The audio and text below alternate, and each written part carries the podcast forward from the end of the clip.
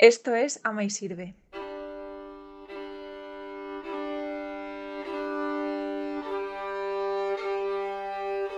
Bienvenido al programa de Ama y Sirve. Ofrecemos artículos y textos para rezar. Para la versión en texto de esta lectura y de todas las demás, ve a amaysirve.es.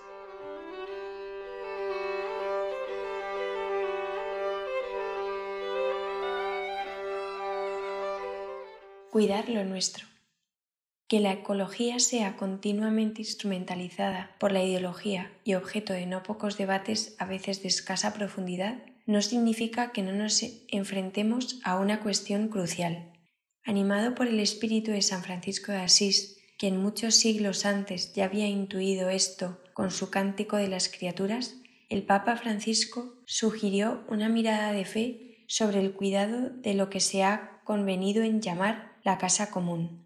Si nos acercamos a la naturaleza y al ambiente sin esta apertura al estupor y a la maravilla, si ya no hablamos el lenguaje de la fraternidad y de la belleza en nuestra relación con el mundo, nuestras actitudes serán las del dominador, del consumidor o del mero explotador de recursos, incapaz de poner un límite a sus intereses inmediatos. En cambio, si nos sentimos íntimamente unidos a todo lo que existe, la sobriedad y el cuidado brotarán de modo espontáneo.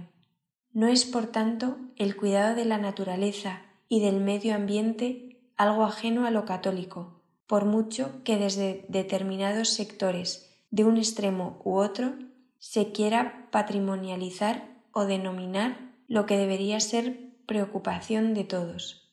El Papa nos pide una mirada ecológica desde la fe, pues la ideología ha convertido la Tierra en un nuevo Dios que olvida la dignidad única y sagrada del hombre.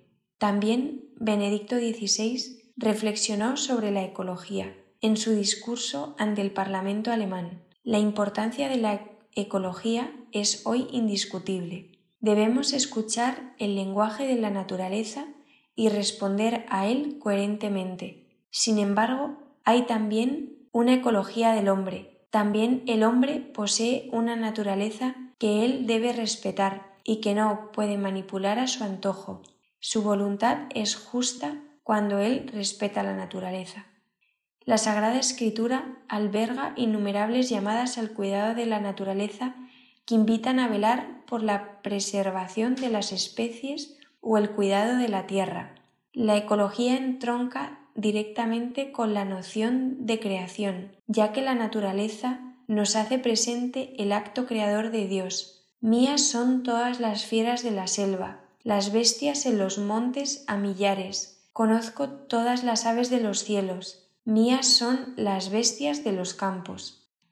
El Papa Francisco identifica los apremiantes problemas ecológicos modernos, la contaminación del medio ambiente y el cambio climático, la problemática del agua, la pérdida de biodiversidad, la disminución de la calidad de vida humana, la destrucción de la sociedad y la desigualdad global.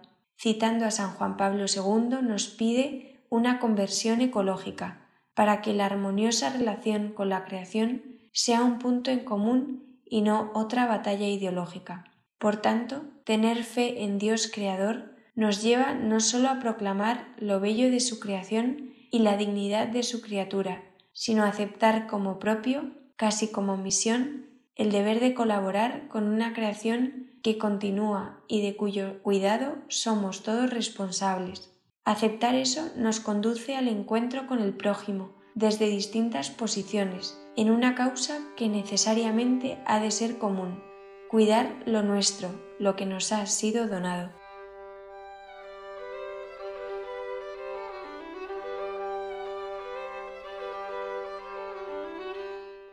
Esto es Ama y Sirve.